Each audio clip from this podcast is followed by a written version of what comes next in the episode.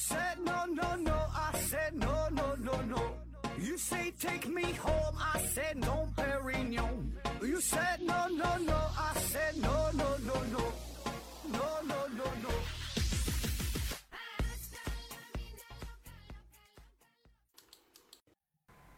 拼命探索，不计后果。欢迎您收听《思考盒子》，本节目由喜马拉雅平台独家播出。这一期呢，我们还是回答听友的问题。第一个问题，鬼手炒天面提问说：突然有个想法，摩天大楼的风力阻尼器能否用来发电？在网上看到那些几百米高的摩天大楼上面的风力阻尼器啊，个头都非常大，呃，几十吨的、上百吨的都有，无时无刻在那儿呃晃来晃去。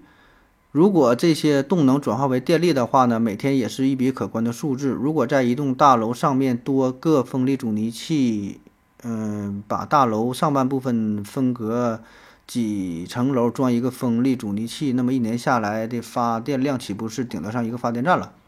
上帝一思考，合着就发笑回复说：可以是可以，但是导电回路在磁场中会有磁阻，这个磁阻会抵消阻尼器的作用力。呃，结果就是发电量极少，但是阻尼效果呢又很差。总之呢，能量守恒是不变的法则啊。军哥九七 V 回复说，国家电网不让吧，毕竟卖电这生意暂时还不想招代理商啊。啊，说这个阻尼器啊，利用阻尼器发电这个事儿啊，呃，很多摩天大楼当中呢都有这个阻尼器，就是咱们看那个楼啊，就高楼大厦是吧，几百米，然后呢，它不是纹丝不动的啊，它是有微小的这一个一个一个摆晃啊。但是大伙儿呢不用特别担心啊，因为这个都是在工程师的设计范围之内的，因为它太高了嘛，一整都现在都几百米、四五百米了，是吧？在特别高的情况下呢，保证呢它它不可能是完全刚性的啊。那这些呢都在考虑范围之内，是可以承受的啊。然后呢，有一些呢就是用的阻尼器，有一些呢是靠的自身构造，像这个迪拜塔，迪拜塔好像就没有阻尼器啊，它是靠着自身的这个结构。那很多呢都是加上阻尼器了。呃，这阻尼器是啥呢？就是大致的原理啊，当这个强风来临的时候，阻尼器呢，它首先会探测强风的方向啊、强度啊，然后呢，通过计算机进行控制、进行调节。就是这个大楼内部嘛，有一些悬吊的钢索，控制这个钢索，然后呢，再通过这个传动装置啊，经过这个弹簧啊和液压装置吸收楼体摇晃的这个能量，就就减轻它的摇晃啊，大致就是这个意思，就相当于把摇晃的这个力量呢，给它吸收了，给它给它分解了。啊，就就就这样啊，就保证大楼的安全啊。比较有代表性的就是咱中国台北幺零幺大厦啊，这是世界上，呃，据说是唯一一个哈外露的，就是游客可以参观的这个阻尼器，你能能去看着啊，你可以，呃，去台北的时候参观一下看一看啊。然后说利用这个阻尼器是否可以用来发电啊？那理论上当然是能。对吧？其实这就相当于风力转化为电力呗，那就跟那些风力发电那个风车不就一样吗？那个就转呗，是吧？风一吹我就转动，它就发电呗。那阻尼器也是，对吧？这个风力转化为动量也能发啊，理理论上是完全可行的。嗯，但为什么不这么去做？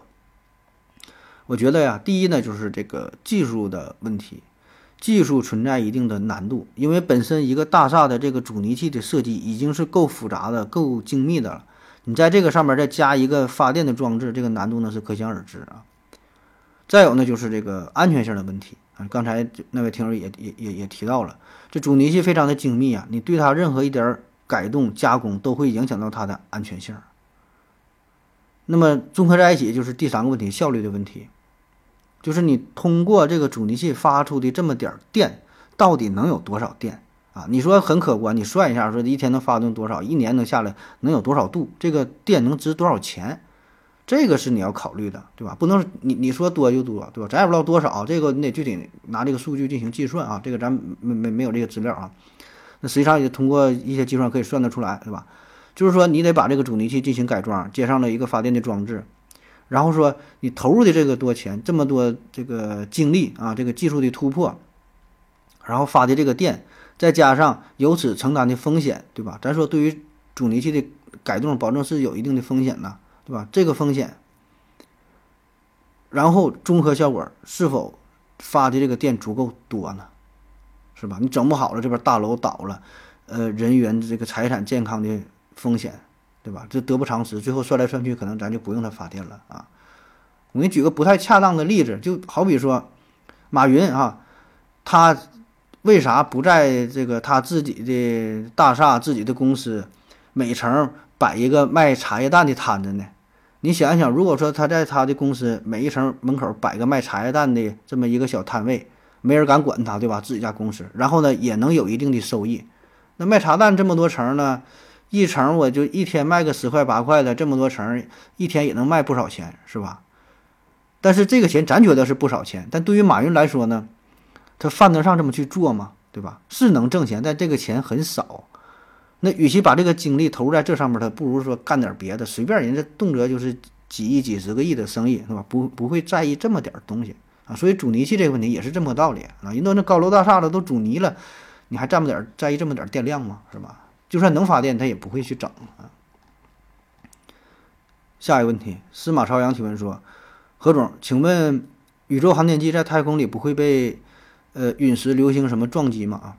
石大江回复说：“宇宙空间是十分广袤的，呃，绝大部分空间都是空的。航天器的尺寸就相当于，呃，打个十分不十分恰当的比方，就鸟巢体育馆那么大的空间，有十几只蚊子在飞，你抓了一把大米甩出去啊，真实的比例恐怕比这个比喻的还要大几个数量级。”嗯，WQNET 回复说：“呃，流星的概率不大，但是太空垃圾撞击的概率是。”嗯，还是有的，还挺挺频繁的哈。稍微大一些航天器都会有相应的防护。啊，说在太空当中哈，遭受这个陨石啊、流星撞击啊。这两位听友基本回回复的差不多了。呃，一个呢是在真正的太空当中，就是远离地球的啊，纯这个宇宙当中去飞行。那么在这种情况下呢，撞击的几率呢是不大的啊，因为太空太空嘛，太空了哈，老空了，你想撞基本都撞不上啊，所以你就相当于闭眼睛去飞呢，基本也没事儿。呃，但是在近地轨道呢，确实就风险性是明显增加，就是由由于这个太空垃圾嘛，就咱呃发射的很多卫星啥的绕着地球转啊，而且确实很多已经是撞上了啊，这个是挺危险的，这也是未来一个嗯大的问题吧，也在考虑怎么去破解呢。嗯，你看头一阵儿是谁来着？老马嘛，马斯克又整什么星链计划啥的，发出多少个卫星，就是这些东西吧，这些事儿很麻烦，不能只顾眼前利益。你以后了形形成太空垃圾绕着地球去转，你想回收呢，成本也也也很高啊，所以这个问题现在呢必须得重视起来了。下一个问题，小熊猫粮提问说：何总经常在听思考盒子的时候啊，想提问，因为这个时候比较有有灵感，但是呢又不得不听完或者是退出来才能回到西西弗斯提问啊，请问这有什么解决的办法？长臂猿维斯回复说：拿笔记。刘景回复说：好记性不及烂笔头啊，这也简单，你直接在。思考盒子节目下方留言提问就完事儿了呗，然后你再复制粘贴呗，你就再问一遍呗。下一个问题，思考罐头提问说：何总你好，呃，思考了一个问题，为什么我们想千古留名？理论上来说，在我们故去之后，无论是立刻被历史封杀埋没，还是千古留名，对于我们自身来说毫无意义。但是为什么比起默默无闻来说，大多数人更希望千古留名？瘦马回复说：就像生物的本性。为什么都想把自己的基因延续下去？基因延不延续，对于死去的生物来说也没有任何意义。石大江回复说：“你说的这个事儿，就是人之所以为人，区别于其他动物的重要表现。”刘景不要了，回复回复说：“其实不管你是否在于是，这些对于我们来说也是毫无意义啊。”说这个人呐，死了都想千古留名，是吧？那咱咱都有这个想法啊。嗯，但实际上呢，你说。就咱作为一个无神论者，对吧？死了也就死了啊！你死了之后，不管是千古留名，还是遗臭万年，还是默默无闻，对吧？没有任何区别啊！对咱来说，死去的人毫无意义，都已经死了，你也不知道了，能有什么区别？没有区别，一点区别也没有啊！反正都都死透透的了。可为什么我们内心还是想着要千古留名，留下点什么东西呢？啊，一方面呢，就一个不太重要的原因呢，就是因为你有子孙后代呀，你有自己的孩子。你人，你这人死了，子子孙孙无穷匮呀，对吧？那么，如果你能千古留名的话，你能给这些就你的子孙们，对吧？造福子孙，留下了一些名啊利呀，可以让他们的生活呢过得更好啊，这是一个非常现实的层面啊。但是这个并不足以回答你这个问题，因为有很多人他他没有子孙后代啊，就老哥一个人，他也想千古留名，就太监他也想千古留名，想成为世界上呃最优秀的太监啊，所以这个就是一个。心理上的诉求，这种心理呢，就是我们希望得到别人的肯定，这种肯定，不管是死了之前、死了之后，都是如此。就是我们希望被认可。比如说，现在自媒体时代，你在某某平台上发了个音频，某某平台上发了个视频，某某平台上发了一篇文章，哪怕是在你的朋友圈发了一个状态，你都希望得到别人的认可，起码是关注，对吧？大伙儿呢点赞、打赏、留言、转发，以各种形式支持你，对吧？一旦有人搭理你了，你就有个反馈了，你就心理上得到了满足。如果没有任何人，关注你，你就会觉得很失落。所以你想一想，所谓的千古留名和你发一个朋友圈被点赞，本质上是一样的，没有任何区别，对吧？只不过呢，呃，千古留名这就相当于一个大大的点赞，一个持久的点赞，持久的点赞，众多人给你去点赞，死了多年之后还有人给你去点赞，道理呢一样的，是吧？就是得到别人的认可嘛，啊，获取心理上的满足。下一个问题，王西点提问说。为什么冰箱叫柜子，冰柜呢叫箱子啊？王喜子儿，呃，夜空闪烁，风儿吹过，回复说，因为古代就叫冰箱，现在冰箱传过去之后就没法改口了，啊，说这冰箱冰柜他俩感觉好像叫反了，是吧？这也是一个百度级别的问题了，就是这跟冰箱冰柜最早出现有关。那在我国古代呀，呃，那时候没有冰箱啊，没有这个技术，没有氟利昂呢，那时候就怎么怎么储存呢？呃，夏天热呀，是吧？那么就在冬天提前把这个冰块给储存好，啊，封封存起来，然后呢，夏天再拿来用啊。这当然这个都是大家大户了，都得是皇上能够用得起这个东西，是吧？那么最开始呢，把这个冰箱封存的方法就是放在这个一个大箱子里边，大木头箱子外边呢，就也得是挖个大地窖，还怎么怎么整呗，是吧？反正把它装这里了。那么就管这个东西就叫做冰箱呗，是吧？箱子嘛，装这个冰啊。其实最早这个叫冰鉴啊，叫鉴鉴别的鉴那个字儿啊，然后也也也也叫冰箱，就这么一直叫着啊。那等到后来呢，出现了真正的电冰箱啊。那电冰箱是比电是比这个冰柜先发明出来的。那么发明出了这个电冰箱，那咱就沿用古老的叫法，就管这个东西叫做冰箱了。那么再后来呢，出现了冰柜这个东西啊，那这个名儿就不能再叫。冰箱了就出名了，所以呢就管这个叫冰柜了啊，所以就叫反了。下一个问题，听友五八四七七二九三提问说，七八年前呢，我想到这么一个问题：是否存在这种犯罪啊？（括弧啊）利用金钱和信誉杀人啊？什么意思呢？说普通富豪杀人呐，通常是买凶杀人啊，但这个显然是违法的啊！买凶杀人就相当于雇人呗，是吧？让杀手去杀人啊。但是呢，当一个人的金钱和信誉达到一定程度的时候，就可以无需买凶杀人。杀手组织呢会自行分析这个富豪们这些富豪们的需求，并自行决定，呃，实施犯罪。完成后，通过某种途径将信息传递给富豪，富豪通过正当的途径支付报酬。比如派人去当富豪的家庭教师，传递信息，富豪呢自取高额的辅导费。呃，当然，并不是每次犯罪都符合客户的要求，而杀手集团根据结果也会修正信息的获取和分析大数据的模型，使分析呢是越来越准确。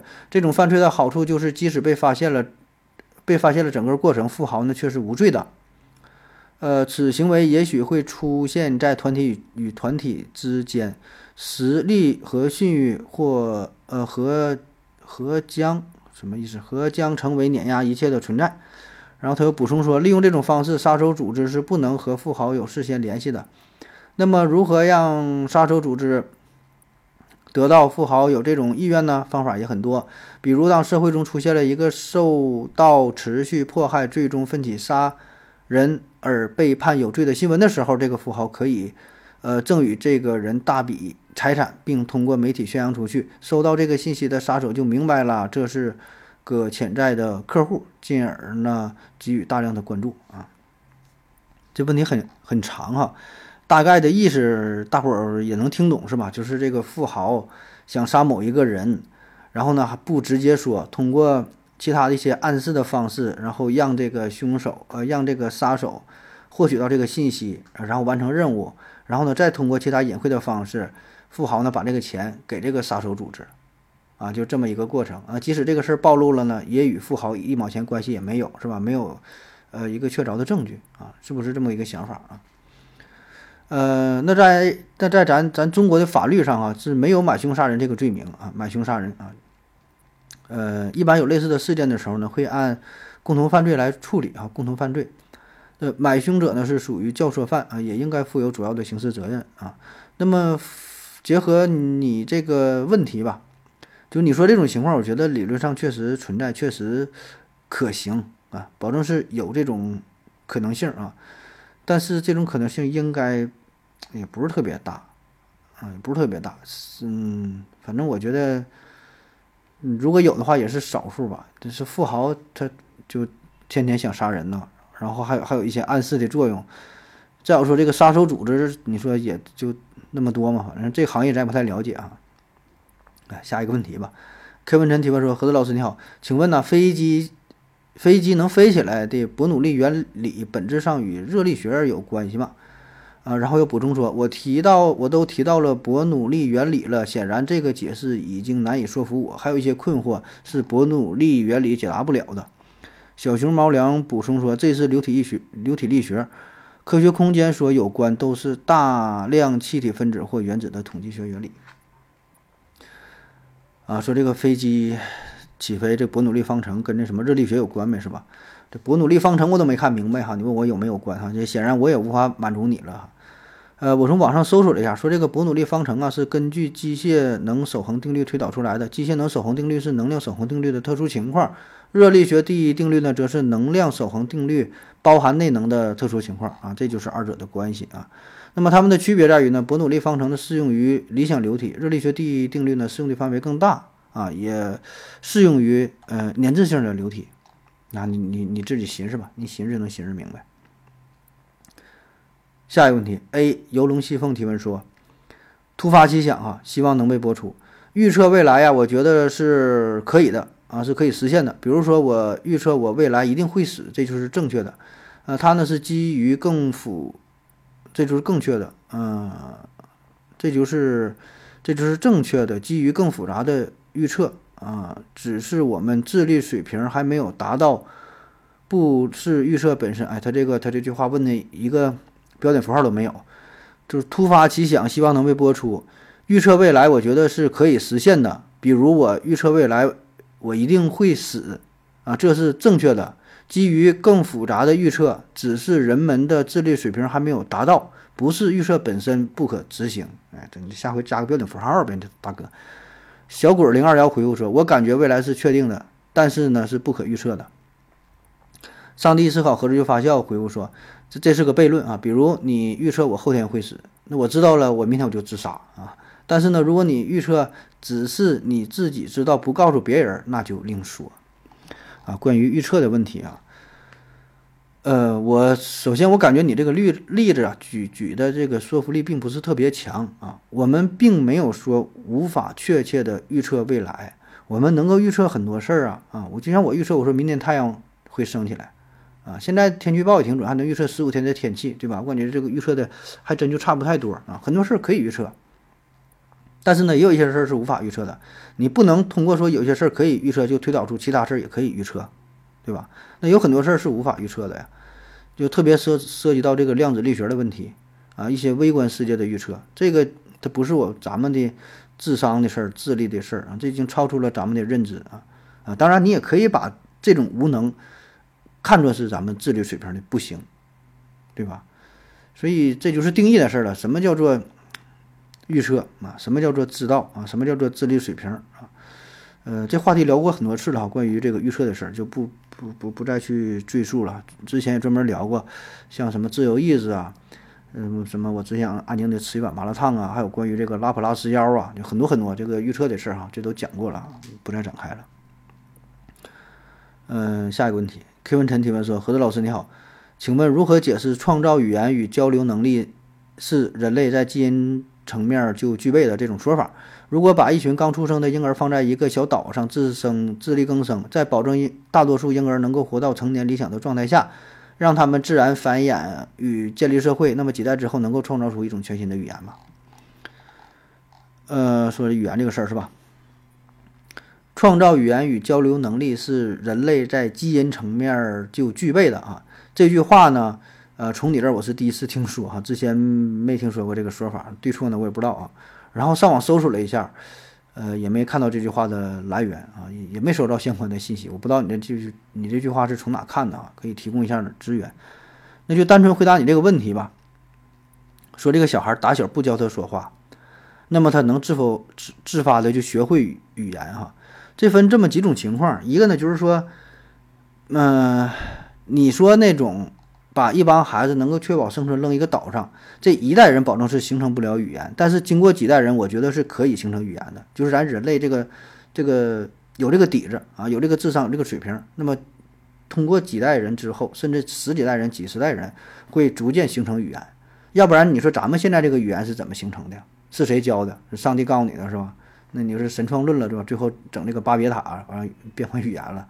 那既然如果不是神创的话，咱这个语言保证是自发形成的呀。而且世界各地为啥语言不一样？因为就是我们在不同的小岛上就形成了不同的语言系统嘛，对吧？这保证是这就这么来的啊。那么说这个婴儿啊，如果只考虑单一的婴儿啊，说这一个婴儿他自己是否能够学会说话啊？咱笨儿是是去想，保证是不会，对吧？你不教他，他保证他就是不会呗啊。而且真的有人做过这个实验，就老外呀，这很久以前了，就是埃及法老哈。埃及法老呢？他说这个埃及语是世界上第一种语言啊。为了证明这个事儿呢，他就把两个新生儿出生之后抓来了，让一个牧羊人来抚养。注意哈，只让这个牧羊人负责他最基础的这个衣食住行，就让他能活下来，但是不可以与他有任何语言的交流，不让不让不让他们不教他们说话，就把他们关起来，然后就让他们自发形成语言。法老的意思就是说，他俩在没人没有人教他语言的情况下，这俩小孩就会说埃及语。那么这样的话，不就证明埃及是世界上最早的语言嘛，自发形成的？但结果很遗憾哈，这俩小孩就是养了很大了，也也没说话啊。最后好像说的第一句是，就是“面包”这个词，就是埃及语当中的“面包”这个词儿啊。当然，我觉得这个词儿并不是他有意说的，他想说“面包”，他也不知道这个词儿什么意思，就是无意中一个发音。就像小孩会说这个妈妈一样，是吧？全世界各种语言，妈妈的发音都是差不多，都是妈妈，这是小孩一种本能啊，可能也没代表什么特别的意思啊，仅此而已啊。所以呢，再回到你这个问题上，就是说，创造语言与交流是人类基因具就就具备的哈。这个词的意思，我个人感觉哈，是说我们人类在基因层面具备语言这种能力啊。这里边的具备是指的。如果有人去教小孩的话，他就能掌握语言啊，这个叫他的能力。换句话说，猫狗其他就没有这种能力，你教小猫小狗，它也不会啊。它是这个意思，并不是说在你不去教授一个婴儿语言的情况下，他仍然还会啊，只是说我们有这种能力，你去激发了，那它就能释放出来。下一个问题，江河一号改名东东福斯提问说：呃，思考盒子的秘书小晴你好。为什么我们都听过吸铁石，但是没听说过吸铜石或者是吸铝石？哈，请问有没有别的金属，呃，有这种磁性？呃，用别的金属这种磁性的东西在自然界当中，为什么我们最常见的就是吸铁石？我很怀疑这是设定好的程序。军哥九七 V 回复说：“你要这么说，那塑料可就不乐意了。玻璃也表示差啥呀？”啊，杨克一号改名东东福斯回复说什么？刘景回复说：“呃，吸铁石可以吸铁、钴、镍三种金属啊。说这个吸铁石吸铁啊，呃，对，就除了铁，还有这钴、镍啊。其实还有一种稀稀有稀稀土元素，叫做嘎啊，嘎嘎，对，嘎就是金属旁加一个这个这玩意儿怎么说呀？就是就那个字儿啊，竖折弯钩嘛，这字念嘎啊，它呢也有磁性。”那主要就是这几种东西有磁性的啊，这个跟这种咋说呢？它这个原子啊里边的原子电子旋转的方向的排布的什么玩意儿就有一定的关系哈啊。当然你要说是设定好的，那就设定好的话那也行。最后一个问题，痴心妄想提问说。为什么认为恐龙时代没有创造出文明？如果恐龙创造出了文明，现在能发现什么遗迹？人类要想在灭绝之后给地球留下文明的印记，应该会是啥？长臂猿维斯回复说：“你有什么证据表明没有创造出文明？”说这个恐龙啊。说目前为什么我们会认为恐龙它是没有创造出文明？说这个恐龙在地球上存活了多长时间？好几亿年啊！但是呢，仍然是个恐龙，是吧？不像人类，短短的这几百万年的时间就创造出了文明，我们就能够还能登这个月亮上啊。呃，其实呢，咱们倒并不能就是有确切的证据就表明说恐龙没有创造出文明。因为啥呢？你看啊，首先啊，这个恐龙灭绝到现在说是六千五百万年，这个时间很长啊。那就算是创造出了一些文明，经过漫长的时间流逝，可能早就被毁灭掉了，什么也没留下，对吧？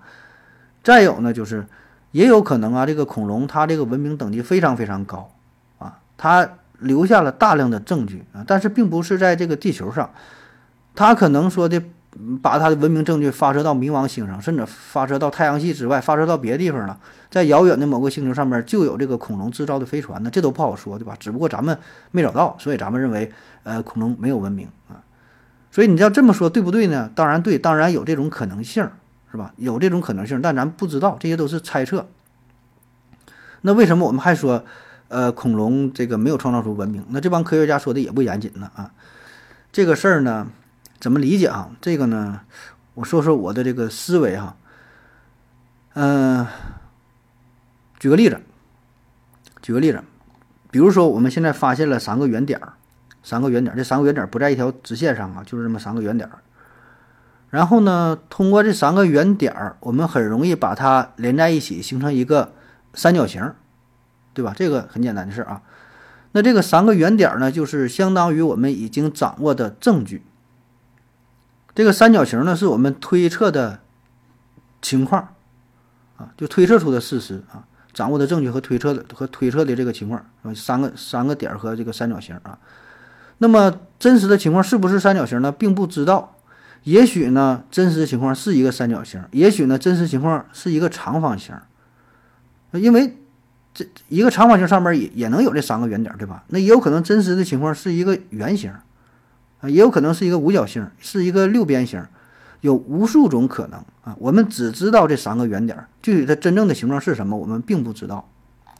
但是呢，当我们收集到足够多的圆点的时候，圆点越来越多的时候，我们就越有自信还原出它原来的真实的图案是啥，对吧？不断的去接近。我们有三个圆点，我们现在有十个圆点，我们有现在有一百个圆点，越来它越像一个三角形啊。当然，咱也不排除它仍然可能是其他的这个这个图案啊只是说越来越接近。所以呢，为什么我们认为恐龙没有创造出文明，并不是我们确切的知道它没有创造出文明，而是我们用恐龙没有创造出文明这种解释，比其他所有的解释更符合我们观测的结果，也更简单，所以我们觉得这更接近接近于事实啊。这里边也有点这个奥卡姆剃刀的这个意思啊。就是如果你去猜测的话，那有无无无数种可能。那你这么聊天，那就没有啥太大的意义了啊。或者说，这个只是一种幻想啊。所以，对于恐龙是否有文明这个问题，我们还可以幻想出其他很很多种答案。比如说，这个恐龙啊，它发展出的文明等级非常高。然后为了掩人耳目啊，已经把自己就移民到其他星球了，同时把地球上所有的证据都毁掉了。然后呢，留下了一些假象，故意的把自己的这个骨头埋在下边了，整出一个恐恐龙架，让咱们去发现有没有这种可能性？有啊，但是有没有其他的什么证据呢？呃，暂时还没发现啊。所以呢，基于现在的发现，我们就觉得那恐龙就是在地球上活了很长时间，但是呢，没进化出文明。然后呢，最后小行星撞击，然后现在留下了这么多骨架啊，这个是我们。比较符合咱们观测的结果，所以如果你能找到反反例的话，这个事儿很容易就推翻了。但是，嗯，很遗憾，现在目前没有啊。现在所有的证据都是支持现有的这个观点，觉得恐龙没有文明啊。所以呢，这个就是科研和这个和这个幻想的区别，对吧？你搞科研，你得你得是基于一些事实，基于一些证据，对吧？不能天马行空的胡乱去想啊。那么聊天就容易没有朋友了。第二个问题说，这个人类消失之后，我们能在地球上留下什么痕迹来证明咱们存活过啊？证明地球上有过人类？这个话题啊，咱们在麦克说的节目当中聊过啊，叫人类消失以后啊，可以回听一下啊。呃，其实咱们想在地球上留下一些证据，真的挺难的啊。你看，就是地球上这么多年了，你现在留下的证据有啥呀？比较大型的，一个金字塔，一个长城，你看其他的一些东西反倒都不行啊，就是最原始的这个办法啊。那叫咱们死了，真是过了六千五百，就咱死后六千五百万年前哈，我估计啊，真就不剩下啥了。起码地球表面是够呛了，那地球不断的变迁，各种灾难，谁也逃不过时间的洗礼。呃，那一个思路呢，就是往太空发展啊，像咱发射的旅行者一号、旅行者二号，啊，不出意外的话，就一直在宇宙当中飘荡，一直飞着呗，是吧？这个生活的时间可能挺长啊。可问题就是呢，你这些东西吧，就算是飘在太空当中。呃，真的被其他文明发现了，但是文明与文明的交流吧，也不像咱们想的那么简单，对吧？它外星文明，它可能就是完全以其他的形式存在着，他就是找到了旅行者一号、旅行者二号，他可能也看不懂，他也无法破解这些信息。咱们以为已经写的很明白了，又用各种什么二进制的呀，又什么标记坐标啥的，那人可能就就看不懂。那再有呢，就是。咱再胡乱设想一下，那比如说咱们这个太阳系啊，这个太阳系可能就是曾经某一个文明留下的证据。为啥你说这个星球能有这么规律的运转呢？对吧？太阳和这个呃月亮在地球上看着大小差不多，又公转又自转呢，又这么巧合，是吧？那你说这东西是不是曾经的文外星文明制造的呢？哎，很有可能，这玩意就瞎想呗，啊。我以前看过一小说叫做《白色链条》啊，这不太长哈。呃，有兴趣的朋友可以看一下，或者你看一个简介就行了。哎，跟你这个问题呢还挺相关，有一定启发意义。呃，最后，哎，这还有一个问题啊，对，这也是跟他一起的，还是痴心妄想提问说，为什么认为远古时代的地球霸主是恐龙啊？是因为发现的恐石恐龙化石多吗？那这样的话，如果现在生物都灭绝了，未来人考古会不会认为现在的霸主是牛啊、羊啊、猪啊，是吧？这些动物多。小鬼回复多，回复说是因为恐龙啊是食物链的顶端啊。这问题跟刚才那是连在一起的，一脉相承的。说为什么我们判断啊，呃，当时这个地球上的霸主就是恐龙，而不是其他的动物啊？这个不只是看数量哈，数量呢是一方面，还要结合它的生活习性。还有就很多方面的考量，像这个小鬼说的，这是站在食物链的顶端啊。嗯，当然就算是这样嘛，咱们的判断很可能还是错误的啊。那刚才不提到了这小说嘛，叫《白色链条》哈，这里边就提到了一个问题，就是假设，呃，就地球啊，过了多少年之后，人类都消失了，什么玩意儿都都消失了，但是咱人类也留下了自己的骨架啊，就相当于咱们现在挖这个恐龙化石一样啊，过了很多年之后。其他文明发现了地球，挖出了咱们人类骨架，然后他就想还原一下曾经的地球上谁是统统统治者最厉害的啊？最厉害的是谁？最后分析的结果，你猜是啥呢？他们分析地球上的统治者是鹦鹉螺，鹦鹉螺就是螺，就是海螺那玩意儿哈，叫鹦鹉螺。为啥说是鹦鹉螺呢？他们的这个依据的这个出发点就是。鹦鹉螺造型很独特，很优美，它不是一个螺旋的结构吗？然后这个结构是符合数学上什么公式？就是很多那个叫哎呀叫什么玩意儿公式，我还想不起来了呢。斐波那契数列还是什么螺旋的什么比例？反正就那玩意儿数学的公式那东西。他说它这个形态呢是体现了宇宙本质之美，是一种简洁平衡之美啊。然后说这个形态跟这个银河系什么悬臂一样，一圈一圈的。然后说这个鹦鹉螺，你看小小的鹦鹉螺就蕴含了数学之美，还象征着时间空间的无限的演演进。哎，反正就说这东西可厉害了。啊，说这鹦鹉螺还能进行呃无限传输，好像是。那不还有什么？反正就分析说这这个挺厉害。然后人呢是在倒数第几个级别，这个排不上号。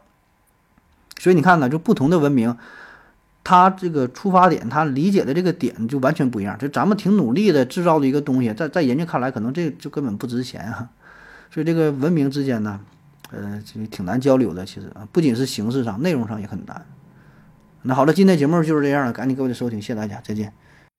感谢您的聆听。如果您也想提问的话，请在喜马拉雅平台搜索“西西弗斯 FM”，在最新一期的节目下方留言即可。欢迎您的参与，我在这里等你哦。